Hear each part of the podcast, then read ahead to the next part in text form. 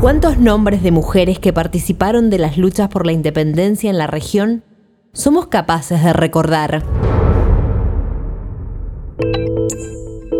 Desde LRA 6, Radio Nacional Mendoza, presentamos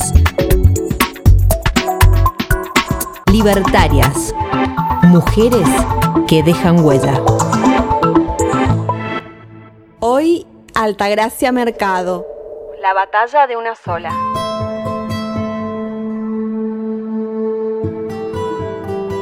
Gran estratega del movimiento anticolonial del estado de Hidalgo, México.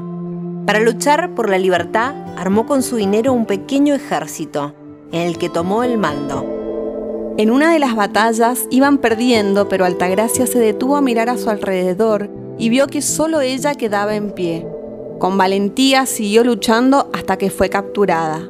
Su valor fue admirado por los españoles, tanto que el coronel decidió liberarla, mientras explicaba, mujeres como ella no deben morir.